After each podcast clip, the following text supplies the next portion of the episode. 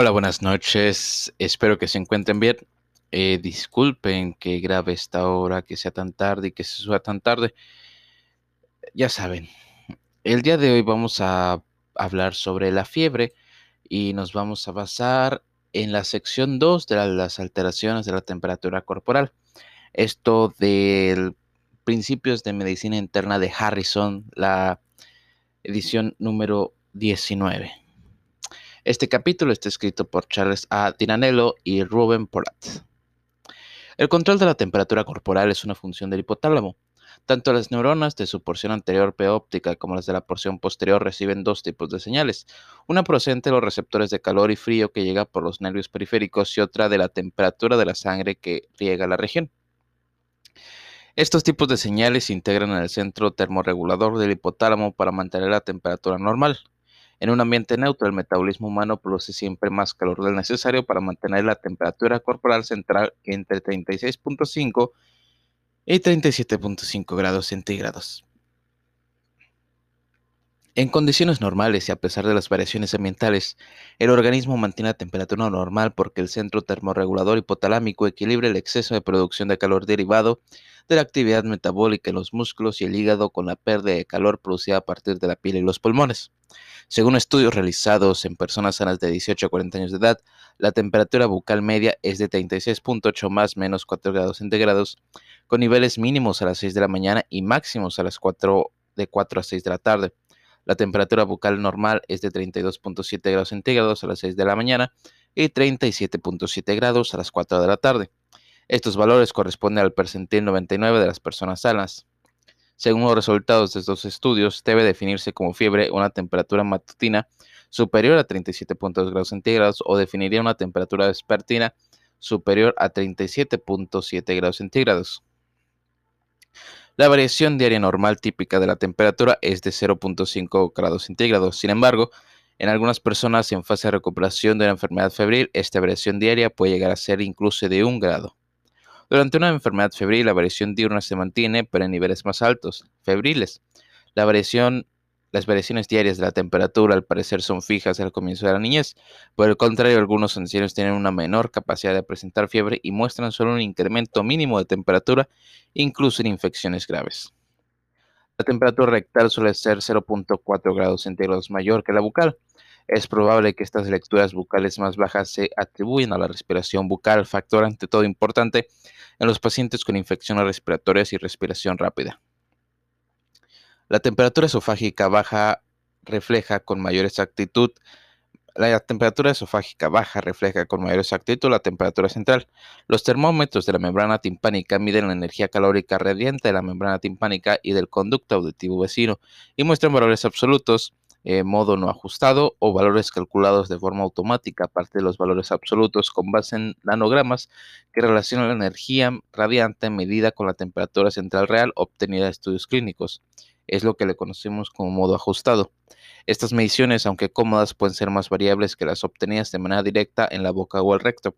Los estudios efectuados en adultos demuestran que las lecturas son más bajas en los termómetros de la membrana timpánica de modo no ajustado que con lo que de modo ajustado, que, con el modo de modo que con el modo ajustado. Los primeros tienen valores 0.8 centígrados inferiores a los obtenidos en el recto.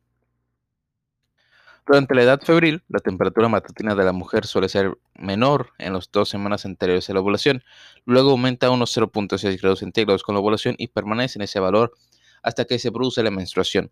La temperatura corporal puede elevarse en el estado postpandrial. El embarazo y las disfunciones endocrinas también afectan la temperatura corporal. Fiebre e hipertermia. La fiebre es un aumento de la temperatura corporal que supera la variación diaria normal y se produce en combinación con un incremento del punto de ajuste hipotalámico, por ejemplo, de 37 a 39 grados centígrados. Esta desviación del punto de ajuste desde un nivel eh, normotérmico a otro febril es muy similar al reajuste de un termostato casero a un nivel más alto con el fin de aumentar la temperatura ambiental de una habitación. Una vez que el punto de ajuste hipotalámico se eleva, las neuronas del centro vasomotor se activan y comienza la vasoconstricción. Esta lo observa primero el individuo en las manos y los pies. La desviación de la sangre que se aparta de la periferia hacia los órganos internos determina en esencia una disminución de la pérdida de calor de por la piel y el paciente siente frío. la mayor parte de los casos la temperatura corporal aumenta de 1 a 2 grados centígrados. En este momento puede presentarse temblor que hace que los músculos aumenten la producción de calor. Sin embargo, si los mecanismos de conservación de calor son suficientes para aumentar la temperatura de la sangre, este temblor no será necesario. La producción calórica por mecanismos químicos sin contracción por parte del hígado también contribuye a incrementar la temperatura central. En los seres humanos, los ajustes conductuales, como colocarse más ropas o mantas, ayudan a aumentar la temperatura corporal al disminuir la pérdida calórica. Los procesos de conservación, como vasoconstricción y producción, escalofrío, aumenta la actividad metabólica, de calor se mantiene hasta que la temperatura de la sangre que baña las neuronas hipotalámicas se adapta a la nueva situación del termostato. Una vez alcanzado este punto, el hipotálamo mantiene la temperatura en un nivel febril mediante los mismos mecanismos de equilibrio de calor que tienen lugar donde el estado que tienen lugar en el estado afebril. Cuando el punto de ajuste hipotalámico vuelve a su ajuste más bajo porque disminuye la concentración de pirógenos o por la administración de antipiréticos, se inician los procesos de pérdida de calor mediante vasodilatación y sudoración. La pérdida de calor por medio de la sudoración y la vasodilatación continúa hasta que la temperatura de la sangre del hipotálamo se acopla al punto de fijación más bajo. Cambios conductuales como quitarse prendas de vestir facilita la pérdida calórica se le denomina hiperpirexia a la fiebre superior a 41.5 grados centígrados. Esta fiebre extraordinariamente alta puede presentarse en pacientes con infecciones graves, pero lo más frecuente es que se observe en enfermos con hemorragias del sistema nervioso central.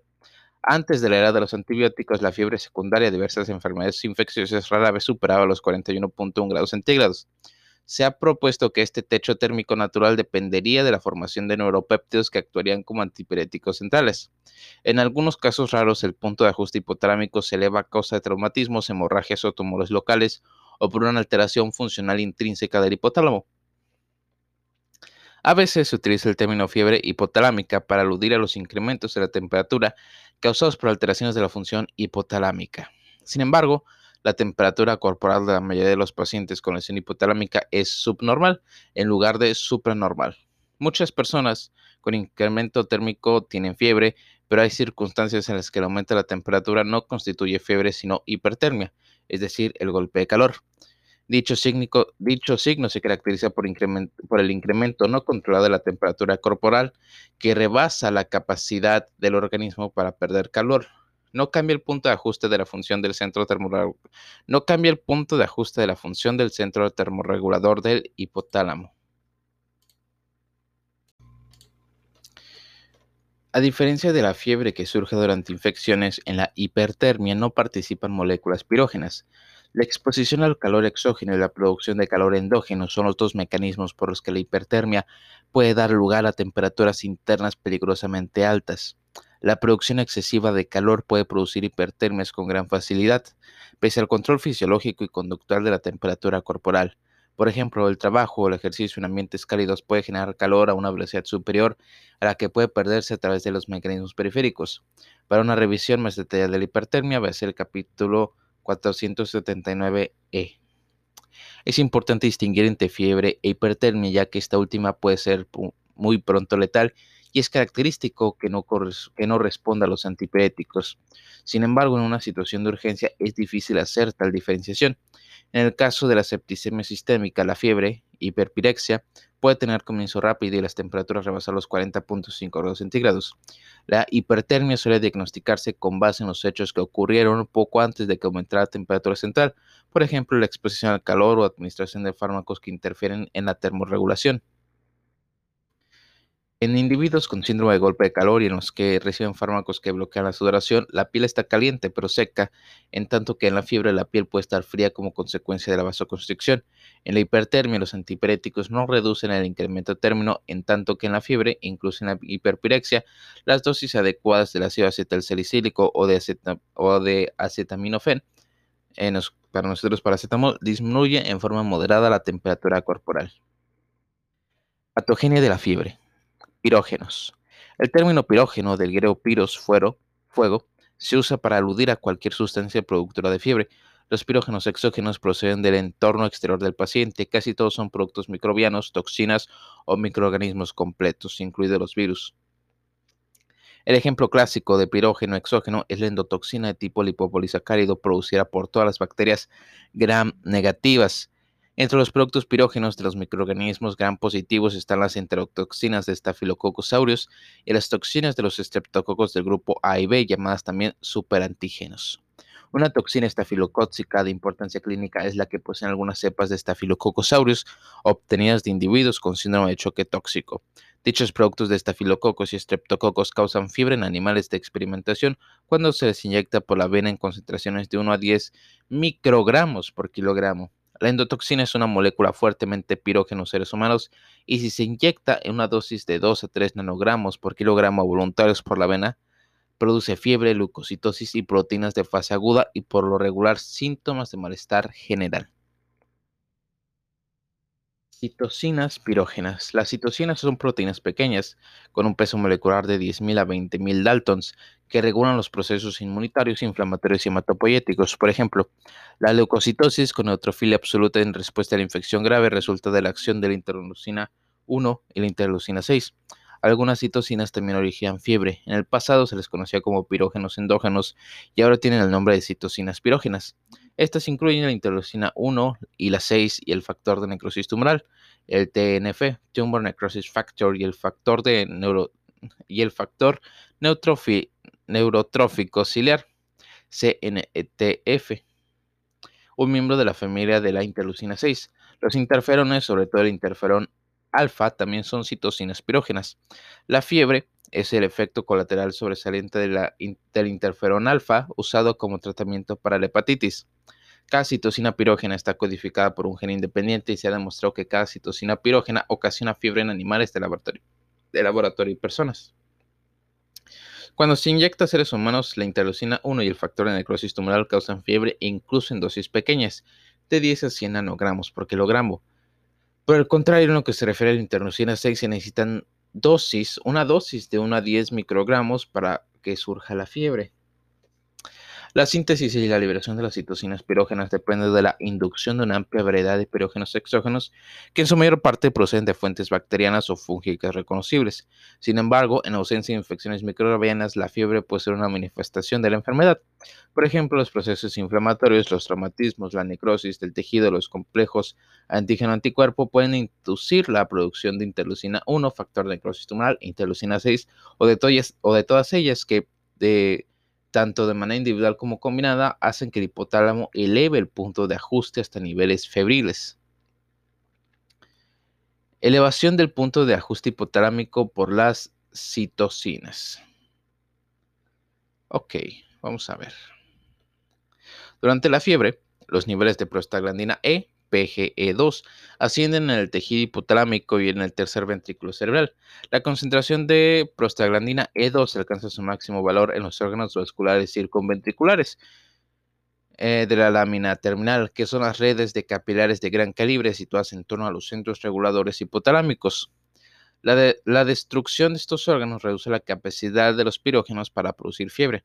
Sin embargo, en la mayor parte de los estudios animales no fue posible demostrar que las citocinas pirógenas pasen de la circulación al propio encéfalo. Por eso parece que tanto los pirógenos exógenos como los endógenos actúan en el endotelio de estos capilares y que esta interacción es el primer paso de la producción de la fiebre, es decir, el aumento del punto de ajuste en niveles febriles. Las células mieloides endoteliales son los tipos celulares primarios que producen citocinas pirógenas. Estas, la interleucina 1, 6 y el factor necrosis tumoral, pasan a la circulación general. Aunque los efectos generales de estas citocinas circulantes provocan el desarrollo de fiebre por la síntesis de prostaglandina E2, también inducen la formación de esta última en los tejidos periféricos. El aumento de la prostaglandina E2 en la periferia es la causa de mialgias y artralgias inespecíficas que a menudo acompañan a la fiebre. Según expertos, parte de esta prostaglandina E2 sistémica no es destruida por el pulmón y llega al hipotálamo a través de la sangre de la carótida interna. Sin embargo, en la inducción de la prostaglandina E2 en el encéfalo, la, que inicia el proceso de elevación es, ok, sin embargo, es la inducción de la prostaglandina E2 en el encéfalo la que inicia la producción de elevación del punto de ajuste hipotalámico para la temperatura central. Hay cuatro receptores de prostaglandina E2 y cada uno estimula la célula de una forma distinta. De los cuatro, el tercero, EP3, resulta esencial para la fiebre. Cuando el gen de este receptor falta en el ratón, la inyección de interleucina 1 o la endotoxina no provoca fiebre. La deleción de estos demás genes de los receptores de prostaglandina E2 no producen efecto alguno del mecanismo de la fiebre. Aunque la prostaglandina E2 resulta esencial para la fiebre, esta sustancia no es un neurotransmisor. Más bien su liberación en el lado encefálico del endotelio hipotalámico estimula el receptor de prostaglandina E2 de las células gliales, lo que se traduce en una rápida liberación de 5-monofosfato-adenosina, AMP cíclico, que sí es un neurotransmisor. La liberación del AMP cíclico por las células gliales activa las terminales neuronales del centro termorregulador que se extienden hacia el interior de la zona. Parece que la liberación del AMP cíclico es la causa de los cambios del punto de ajuste hipotalámico, bien por vía directa o por vía indirecta, al inducir la liberación de neurotransmisores. En el endotelio hipotalámico se identifican receptores característicos de productos microbianos. Los receptores en cuestión reciben el nombre de receptores tipo TOL y son similares en muchos sentidos a los receptores de interleucina 1. Los receptores de interleucina 1 y los tipos TOL comparten el, mismo, comparten el mismo mecanismo de transducción de señal. Por tanto, la activación directa de estos, de estos receptores también hace que se produzca prostaglandina E2 y fiebre. Producción de citocinas en el sistema nervioso central. Las citocinas que se producen en el encéfalo contribuyen a la hiperpirexia que ocurre en caso de hemorragia, traumatismo e infecciones del sistema nervioso central. Las infecciones virales del sistema nervioso central activan la producción microglial y tal vez neuronal de interleucina 1, factor de necrosis tumoral interleucina 6. En los animales de experimentación, las concentraciones de citocinas necesarias para producir fiebre son varios órdenes de magnitud inferiores cuando se inyectan directamente en el encéfalo los ventrículos cerebrales que cuando se inyectan por vía intravenosa. Por tanto, las citocinas producidas en el sistema nervioso central pueden aumentar el punto de ajuste del hipotálamo, lo cual evita los órganos circunventriculares. Las citocinas del sistema nervioso central podrían ser las causantes de la hiperpirexia vinculada a las hemorragias, los traumatismos o las infecciones del sistema nervioso central. Tratamiento. Decisión de tratar la fiebre. Casi todas las fiebres surgen en caso de infecciones que se den por sí solas, como las virosis comunes. En dichos casos no está contraindicado el uso antipirético. No hay pruebas clínicas significativas de que tal tipo de fármacos retrasen la resolución de las infecciones virales o bacterianas ni hay datos de que la fiebre facilite la recuperación después de infección o actúe como un complemento del sistema inmunitario. En resumen, el tratamiento sistemático de la fiebre y los síntomas que produce con antipiréticos no es dañino ni disminuye la rapidez con, la que se resuelven las infecciones virales y bacterianas frecuentes. Sin embargo, en las infecciones sin embargo, en las infecciones bacterianas, el hecho de no usar antipiréticos a veces permite valorar la, eficacia de algún antibiótico. a particular, en especial en caso de que no se haya logrado identificar el microorganismo patógeno en el cultivo. El empleo habitual de antipiréticos puede disimular alguna infección bacteriana maltratada. Ah, perdonen. En algunos casos, el hecho de no administrar antipiréticos puede facilitar el diagnóstico de un cuadro febril poco común. En casos de fiebre tifoidea, brucelosis, leptospirosis, algunas fiebres inducidas por fármacos y fiebres simuladas, se produce una disociación entre el pulso y la temperatura, bradicardia relativa.